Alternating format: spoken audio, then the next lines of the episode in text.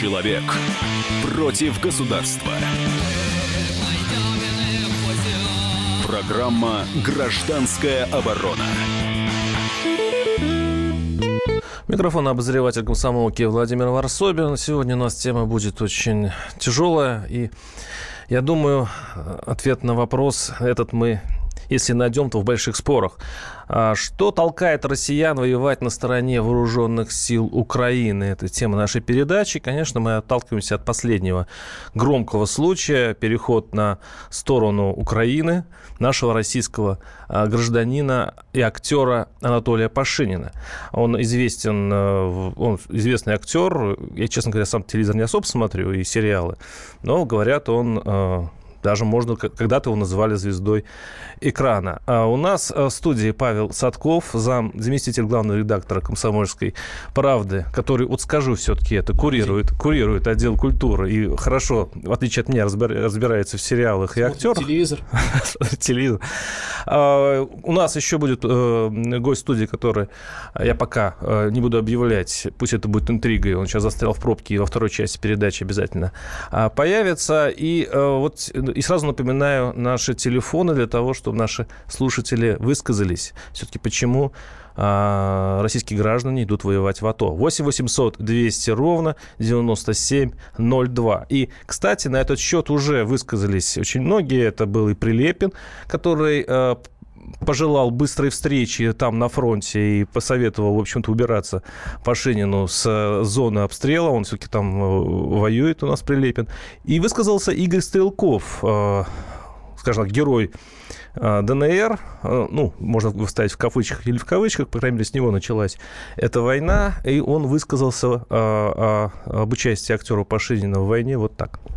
На мой взгляд, речь идет просто о характерной для российской творческой интеллигенции, начиная, пожалуй, с еще столетней давности, даже больше, традиции воспринимать свою собственную страну в качестве большего врага, нежели чем кто бы то иной. Очень характерная тенденция, которая себя прекрасно проявила кавычках в 1991 году, когда вся наша творческая интеллигенция радостно аплодировала распаду Советского Союза. Эти люди не воспринимают себя ни, ни как часть народа, ни как граждан государства, в котором живут. А я полагаю, что можно очень критически относиться к действиям власти, но воевать против собственного народа и убивать своих собственных сограждан, даже если бывших, скажем так, я не знаю, видимо, возьмет украинское гражданство, даже если это виртуально, даже если это пиар, это ну, просто предательство, ну что можно взять, измены. Это был Игорь Стрелков. Сейчас он считается общественным деятелем, хотя, в общем человек военный. А, Паш, ну вот э, как ты думаешь, все-таки актеры люди сильно возбудимые, живут в своем мире. Это действительно предатель? Слушай, ну, мы тоже люди возбудимые, тоже живем в своем мире, но любой человек, который мыслит, он в каком-то своем мире э, живет. А что касается нашей интеллигенции, которая, как вот сказал господин Стрелков, готова воевать против своей страны, да, по-моему, это глупость, очень опасная, очень неправильная а, неправильный стереотип, который почему-то сейчас создается зачем-то. Да, русская интеллигенция всегда находилась в некой оппозиции власти, это считалось таким э, хорошим тоном, но скорее потому, что мы понимаем, что э, иначе нашей сильной власти, которая зачастую была в нашей стране, там в 90% э, случаев, а то и в 98%, э, надо было каким-то образом противостоять и противостояли в том числе своим личной позицией. И это не борьба со своим народом и со своей страной, а я считаю это борьбой за, за свой народ и за свою страну. Поэтому это немножко разные вещи и к господину Пашинину отношения не имеет. Что касается э, мотивации конкретно этого человека, ну, понятно, надо с ним разговаривать, узнать ее и понять ее. А возможно, тут какие-то психические расстройства, возможно, это действительно какая-то внутренняя убежденность. А, на мой взгляд, я сам знал очень много людей, очень много моих знакомых, когда где-либо ну, в мою молодость, в нашу молодость много разнообразных конфликтов в мире происходило, и буквально не рвались туда всеми правдами и неправдами, чтобы попасть либо в Югославию, где стреляют, либо еще куда-то. Главное, чтобы стреляли, главное, чтобы... И всегда они находили этому абсолютно такую э, четкую идеологическую подоплеку. То есть это не проблема ее себе придумать, понять и в это поверить. Почему он поверил в то, а не в это, но, по-моему, это не так важно. Мне кажется, что всех этих людей, которые отправляют, берут автомат, откладывают какую-то творческую профессию, а идут убивать, да, объединяет какое-то общее, извините, сумасшествие. И на какой стороне воюет, уже, наверное, как, как ни странно, сейчас ужасная вещь, наверное, скажу, но, наверное, не имеет значения, потому что здесь имеет значение то, что эти люди э, вдруг решили просто пойти воевать. И в этом есть что-то ненормальное, на. Ну вот э, как раз хотел задать этот вопрос. Э, сейчас наш слушатель э, спрашивает, а где Прилепин-то наш? Он как раз воюет, он ну, тоже деятель культуры. Да, да. А он писатель, э, он э, сейчас в окопах с обратной стороны. Слушай, извини, вот еще один маленький момент, да, тоже мы угу. э, ну, тоже понимаем, наверное, что такое окопы, да, есть люди, которые сидят с автоматами и стреляют, да, есть огромное количество людей, которые находятся, что называется, при штабе, да, при армии. И, конечно, если ты находишься, это условно, при фашистской армии, тебя не оправдывают, где ты находился в этот момент, да, безусловно. Но, тем не менее, я, насколько я знаю, тот же Пашинин, он выполнял какие-то, ну, псевдогуманитарные функции в этом, в этом конфликте, да, то есть он не стрелял из автомата. Сначала было, да. Насколько я знаю, Нет, да. сначала да, да. потом, а потом да. Он, он взял на себя позывной дублер, у него деньги закончились, сказал, ну, теперь mm-hmm. деньги закончились, что просто приносить продукты. И он сейчас, э, ну, в общем-то, в боеспособном Согласитесь, в, это, в, в этом есть что-то такое, да, вот не, не по-моему, это психическое расстройство, по-моему, на мой взгляд. Или какая-то его разновидность, или что-то очень близкое к тому. Что касается идеологии, почему, как, как звучит э, тема наша сегодня, почему русская... Почему русские, российские граждане идут да. воевать за украинскую армию? Я так скажу, что я почему-то уверен, что здесь не от гражданства зависит. Да, вот этот идеологический, во-первых, идеологический дурман, он существует с обеих сторон, и он очень, это очень сильная штука, и, опять же, я, легче всего говорить про себя, я сам неоднократно в своей жизни поддавался этому дурману в ту или иную сторону, и благо, опять же, события конца 80-х, начала 90-х годов, они к этому э, предрасполагали, да, этого дурмана было очень много, очень легко было слех из катушки. Конечно, спасало подростковое разгильдяйство, э, слава богу, а здесь, видимо, не спасает этих людей, поэтому здесь э, говорить о том, почему конкретно эта идеология человеком была выбрана, но здесь может быть, ну, мы с тобой оба футбольные болельщики, да, мы понимаем, То что... То есть, это ЦСКА «Спартак», Совершенно да? верно, да. Почему ты болеешь за одну команду, а не за другую, но здравого объяснения ты ни одного человека не получишь, ну, если это не какая-то семейная преемственность. Ну, ты очень аполитично рассуждаешь, потому что да, Прилепин, спасибо. При, да, Прилепин бы сильно тебя сейчас бы обиделся на твои слова. То есть, получается, он, э, ну, скажем так, такой же неуравновешенный э, деятель культуры, который просто взял оружие и, и ему захотелось пострелять. Вообще-то у него есть своя идеология. Безусловно. Он, он считает, что стоит за русский народ. И, в большом счету, там стоят там, тысячи людей в окопах и с той, и с другой стороны, у которых есть не просто там сумасшествие, что крышу там им снесло, да, им захотелось по поиграть казаков-разбойников на старости лет. А нет, они защищают свою какую-то конкретную идею. Ну, смотри, вот глубокая убежденность в идее всегда вызывала у меня, опять же, глубокое уважение. Объяснить себе вот эту убежденность, имея огромное количество фактов, я очень редко мог, потому что понятно, когда у тебя... Я с большим уважением отношусь к людям, которые знают, где белое, где черное. Это, это круто. Э, я к таким не отношусь. У меня человек сомневающийся, и мне кажется, что человеку вообще должно быть свойственно сомневаться. В любом случае есть огромное количество э, аргументов, и если у тебя э, есть все аргументы для того, чтобы убить другого человека, значит, ты либо действительно вот так не видишь ничего кругом и ничего вокруг, никаких других э, слов ты слушать э, просто не можешь, не умеешь, а, либо у тебя что-то ненормально с э, психикой. То есть, либо ты очень упертый, да, если уж так говорить, либо что-то не очень там хорошо. Опять же, мы можем спорить, ругаться, там, э, даже бить друг другу морду, да, в момент э, какого-то спора. Брать автомат и идти убивать, по-моему, это какая-то высшая... Это, это не к тебе в страну пришли фашисты, да, это что-то другое. Поэтому здесь э, очень сложный вопрос, на самом деле. А тут я читаю один из российских, э, это, по-моему, известий или что-то, ну, в общем, один из сайтов, где цитируется Пашинин. Я вот не очень уверен, что его процитировали точно, но очень интересно. Он заявил, заявил, дескать, что воюет на, на Донбассе не ради долга, а ради кайфа. Вот это, кстати, а, ну, иллюстрирует твои слова. Ну, я, кстати, не уверен, что это прям точный перевод его слов. А, пишут наши слушатели. Кстати говоря, странно. А Прилепин воюет, смешно. На передовой его не было. Он поставлен туда, чтобы больше не появлялось ярких людей, пишет один слушатель. А вот другой спрашивает, а если за, за человеком целая страна, неужели это не мотивация за то, чтобы за нее воевать? Это имеется тоже в пользу Прилепина, а может быть, если взять украинскую сторону и в пользу нашего обсуждаемого актера Пашинина. Оставайтесь с нами. 8 800 200 ровно 9702. К этой теме вернемся через несколько минут. Программа «Гражданская оборона». каждый вторник с 10 утра по московскому времени в программе «Главное вовремя» садово-огородные советы в прямом эфире. Про все, что э, зеленое, скажем так. Хочу, чтобы радиослушатели задавали свои вопросы. Большой эксперт. Самая удачная находка для всех работников мотыги и лопаты. Тетя Таня Кудряшова. И дети меня зовут мать всего зеленого. Вот такая петрушка на радио «Комсомольская правда». Слушайте и звоните по вторникам с 10 утра по московскому времени. Человек против государства. Программа «Гражданская оборона». Микрофон обозреватель комсомолки Владимир Варсобин. Что толкает россиян воевать на стороне вооруженных сил Украины? Тема нашей э, передачи. И я напоминаю, что у нас в студии Павел Садков, заместитель главного редактора «Комсомольской правды». Он очень близок к культуре, э, и поэтому э, он уже высказал свою точку зрения. Дескать, те, кто воюет в таких вот конфликтах, у них есть что-то не то с головой.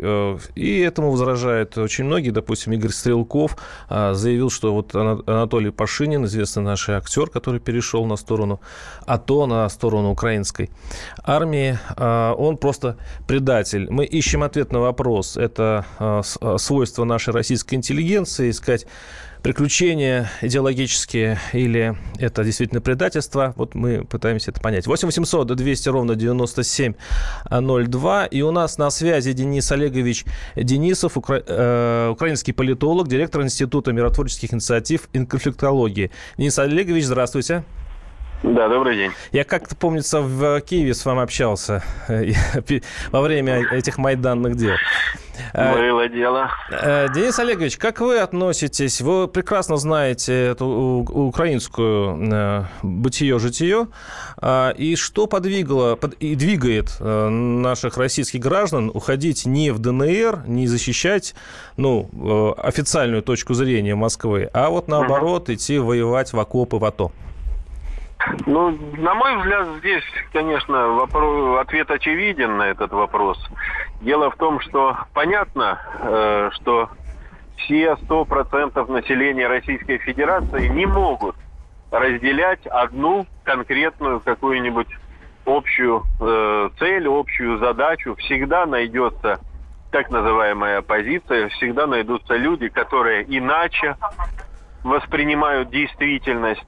И здесь э, данная точка зрения базируется далеко не всегда на объективных каких-то данных, а на тех или иных, возможно, обидах, э, возможно, на неудовольствии своей жизнью, возможно, на несогласии с э, генеральной линией э, государства, возможно, связано с э, неприемлемостью а, там, лидера страны.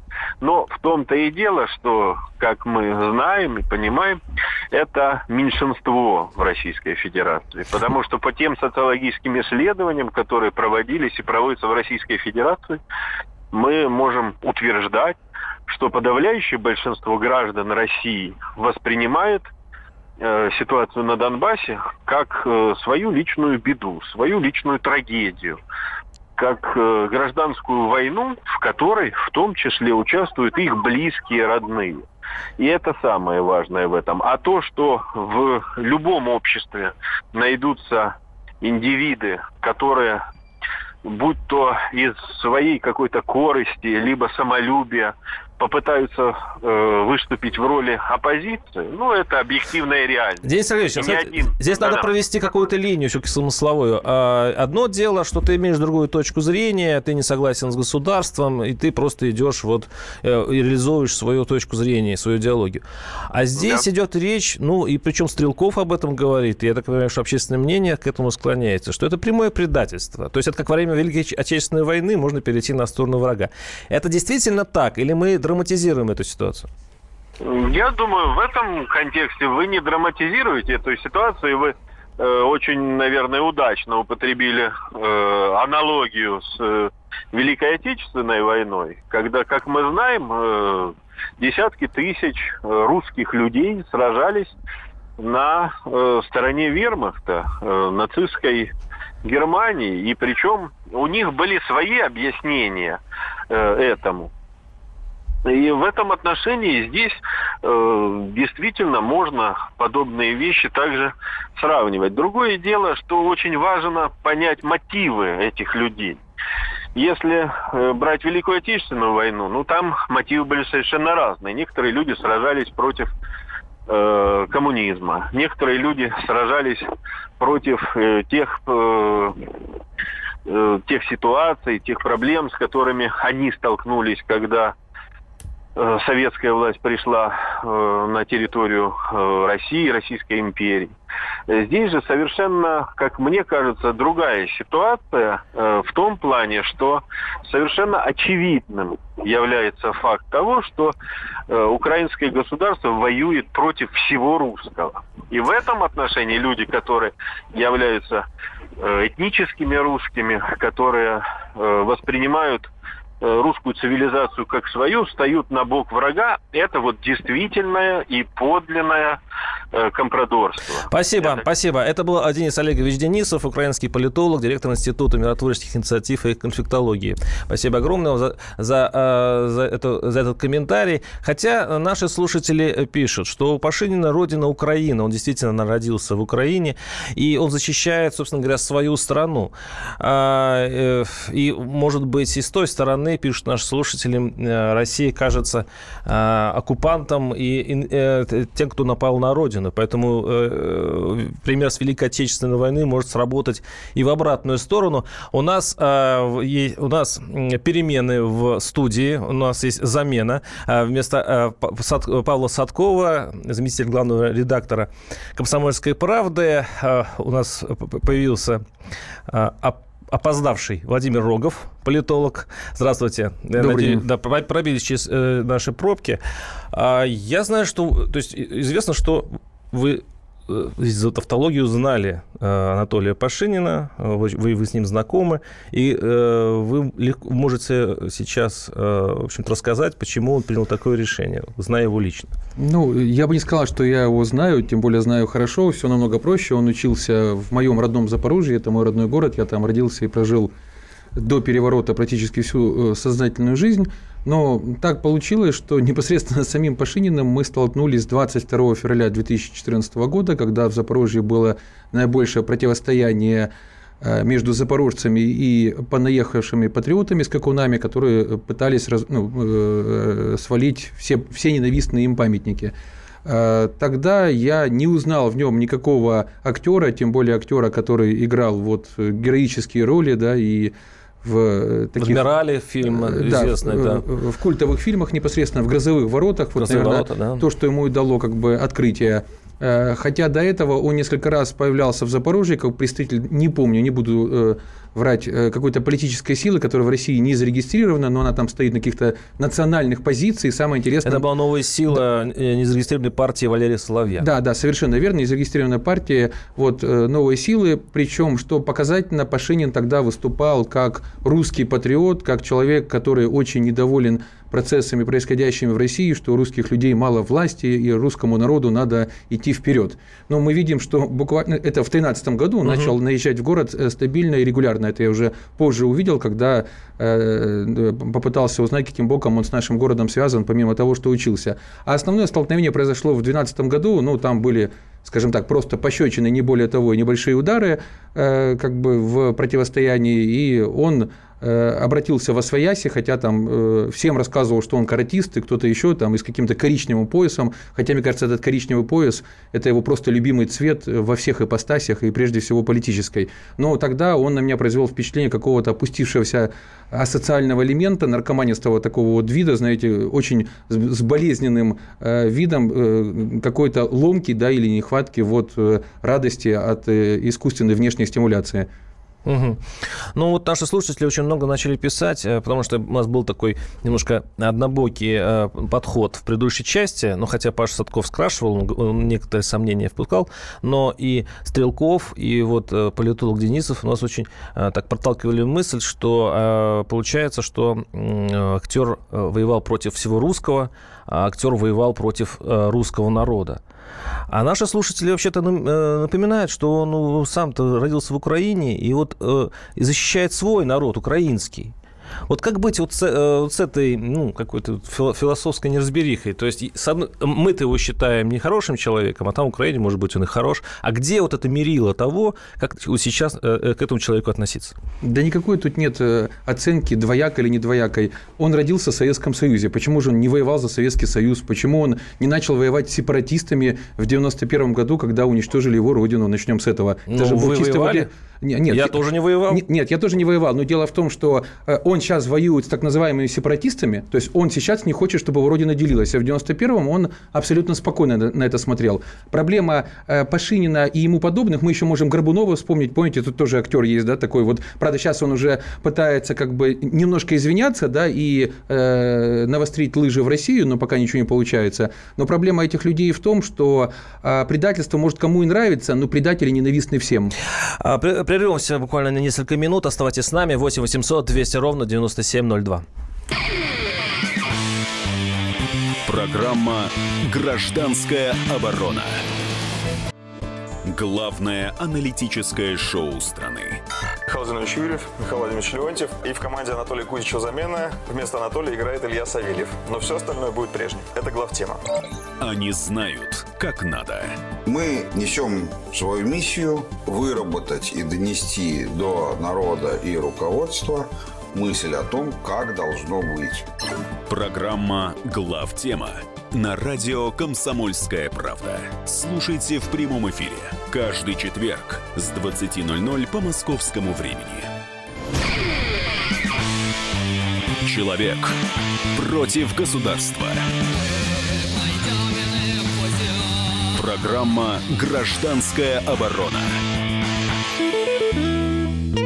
Микрофон обозреватель комсомолки Владимир Варсобин. Что толкает россиян воевать на стороне вооруженных сил Украины? Тема нашей передачи. Знаю, что у нас в студии Владимир Рогов, политолог. Очень много звонков и очень много сообщений по WhatsApp. Но э, я вот хотел, очень хочу дать слово Сергею Запорожскому, украинскому политологу, которому мы дозвонились. Он сейчас в эфире. А, Сергей Юрьевич, здравствуйте. Добрый день. Сергей Юрьевич, вот сейчас у нас вот к этому, к, э, к этому времени передачи преобладает точка зрения, что а, Анатолий Пашинин, э, актер, является просто примитивным предателем э, России. Как эта ситуация выглядит из Украины? Эта ситуация выглядит очень просто. Вы уже, я немножко слушал кусочек вашего эфира. Вы уже сказали действительно, что он уроженец Украины и поэтому он защищает свою страну. Вот. И я хотел бы сказать э, тут следующее важное. Э, ведь эта война не межнациональная, не межрелигиозная война. Это война ментальностей. Украинцы, как и адекватные русские, хотят построить нормальную страну без воров, без коррупции и жить э, так хорошо, как живет Европа, скажем так, там Германия, Испания, Италия, да, где закон один для всех. А, те, которые защищают так называемый русский мир, это и есть э, предатели российского народа. Они защищают коррупцию, они защищают э, то, вот чем сейчас славится современная путинская Россия. Поэтому Пашинин, он, если взять аналогию с 41 годом, он антифашист. Он он э, именно защищает базовые европейские ценности. Поэтому это никакое не предательство. Ну, э, кстати говоря, это можно в любое предательство таким образом обставить. Ведь часто Россия воевала с западными странами, где и коррупция была меньше, и, в общем-то, жизнь лучше. И таким образом любой предатель сказал бы, что он за демократию, против коррупции и так далее. Ну, вы понимаете, надо брать э, конкретный, каждый конкретный пример. Угу. То есть мы берем, например, если Россию и Украину, да, то здесь вообще все очень просто. Вот вообще в войнах не бывает э, как бы белого и черного, да? Вот то, что происходит уже три с половиной года в отношениях Украины с Россией, здесь э, вот Украина это явное белое, а Россия это явное черное, потому что Украина на Россию не нападала. То, что здесь было, она просто выгнала бандитскую украинскую власть. Это внутреннее дело Украины. А что потом произошло на Донбассе и в Крыму, это манипуляция российской пропаганды и желание определенной части украинских граждан э, получить финансовую пайку от Москвы. Вот и все. То есть им им, им, им не нужна была ни Россия, это вот эти все деды и все остальное, это все бред пропаганды. Э, крымчанам и жителям Донбасса нужно было только одно – московская зарплата и пенсия. Они думали, что сейчас Путин придет и их осыпет золотом. Спасибо. Это точка зрения Сергея Запорожского, Сергея Юрьевича Запорожского, украинского политолога, который сейчас вот он выходил на связь из Украины. Я вижу, что Владимиру Рогову не терпится ответить. Пожалуйста, Владимир. Да, ну, во-первых, давайте не будем все-таки э, поганить слово... Извините, извините, я вас перебил. Да, вас поганить слово «запорожский». С, с, с, вас спрашивают, у вас какой паспорт? У меня, у меня паспорт, как у всех моих земляков, по-прежнему с вилкой на обложке. Ну, или с трезубцем, как вот принято говорить. То есть вы гражданин Украины? Э, да, э, того угу. государства, которого уже нет, по сути. Mm, ну, понятно. Так, вы что вы хотели Да, я, я хотел сказать, что не надо вот пошлить, да, знаете, и оскорблять слово «запорожский». Для любого э, уроженца Запорожья это, это родные края, и не только как бы для уроженцев, для многих людей. Вот даже в конце концов масса людей, э, масса людей типа Гоши Куценко, да, актера э, типа Сергея Юрьевича Гласева, э, Федора Конюхова и так далее, это все запорожцы. Господина Запорожского фамилия Куценко. Почему он представляется запорожским? Это если я буду в эфире говорить Владимир Московский, встречайте, да, ну какие-то гастролеры. От патриотизма, видимо, Ну, ну это какой-то патриотизм, знаете, немножко странный, немножко извращенный. Если он патриот, почему он берет зарплату у российских телеканалов за участие в эфирах. Это первое. Если они патриоты, почему у всех у них бизнес да, в России, родственники в России, и все втихаря прикупили массу недвижимости в Крыму и пытаются получить гражданство, как, например, бывший руководитель МВД по версии Порошенко в Запорожской области, господин Ольховский и масса других персонажей. Ну, а, а по, поводу, да, да, да. По, угу. по поводу коррупции, не коррупции и так далее. Извините, даже уже американские партнеры или хозяева, кому как удобнее, говорят о том, что они уже не будут бороться за тело Украины, если ее душа поражена коррупцией. Какую коррупцию они где победили? Да при Януковиче то, что стоило тысячу, сейчас стоит 5,7 при честной прозорой владе, которую теперь они тоже недовольны. Они ее привели на э, крови народа и на своих штыках и заставляют нас ей подчиниться,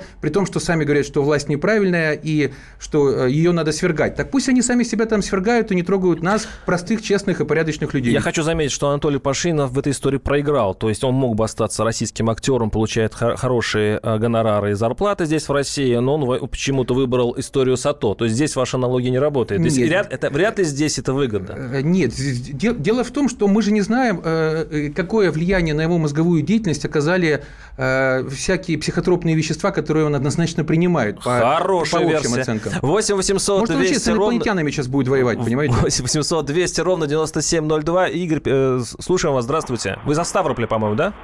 А, Красноярск. А? Красноярск, прошу да, прощения. Красноярск, Игорь, слушаем да. вас. Да, здравствуйте. Я вас послушал этого Запорожцева, или как там, политолога. Куценко, да, Куценко был, фамилия. Ему быть Геббельсом был вот этим политологом украинским. Вот да. пропаганду Геббельску хорошо ведет. А это не актер, это актерушка, понимаете? Понятно, спасибо. Спасибо. Кстати говоря, а, такие большие актеры, как Бесилашвили, ну, никто не будет э, подозревать в том, что это маленький актер, да, у него своя тоже, тоже очень, очень радикальная позиция на эту тему. И вот, вот если можно, по поводу uh-huh. Басилашвили, я uh-huh. даже вот опережая ваш вопрос, не знаю, что вы скажете, мне очень понравилась его фраза, понравилась как четко отображающая точку зрения человека, да, что, э, ну, Олег Басилашвили, да, мне стыдно, что наша страна сейчас стоит в одном списке с Ираном и Северной Кореей. У меня только один вопрос. Ему, наверное, не было бы стыдно, если бы Россия стояла в одном списке с Ливией, наверное, да, и Ираком. Вот тогда было бы все нормально. Но это вам нужно спросить у самого Басилашвили. 8 800 200 ровно 9702. И Николай из Барнаула дозвонился. Здравствуйте, Николай. Да, добрый вечер. А, вернее, у вас там еще рано, у нас уже вечер. Однозначно, это предательство, вот сто процентов даже не обсуждается. Если бы там был другой режим, не режим Порошенко, может быть, еще какие-то там можно было версии выдвигать. А на сегодняшний день люди успешные, которые могли бы, как и сказано было, в России иметь все, бегут либо из жира бесятся, либо с головой не в порядке, либо действительно воздействие каких-то препаратов. Да и всем русским, которые переходят на сторону Украины, им миссия должна быть миротворческая, только для того, чтобы они перешли туда и объяснили людям, что воевать нашим народом нельзя ни в коей мере, а нужно дружить. Вот какая миссия должна быть. Вот это такой переход оправдать можно.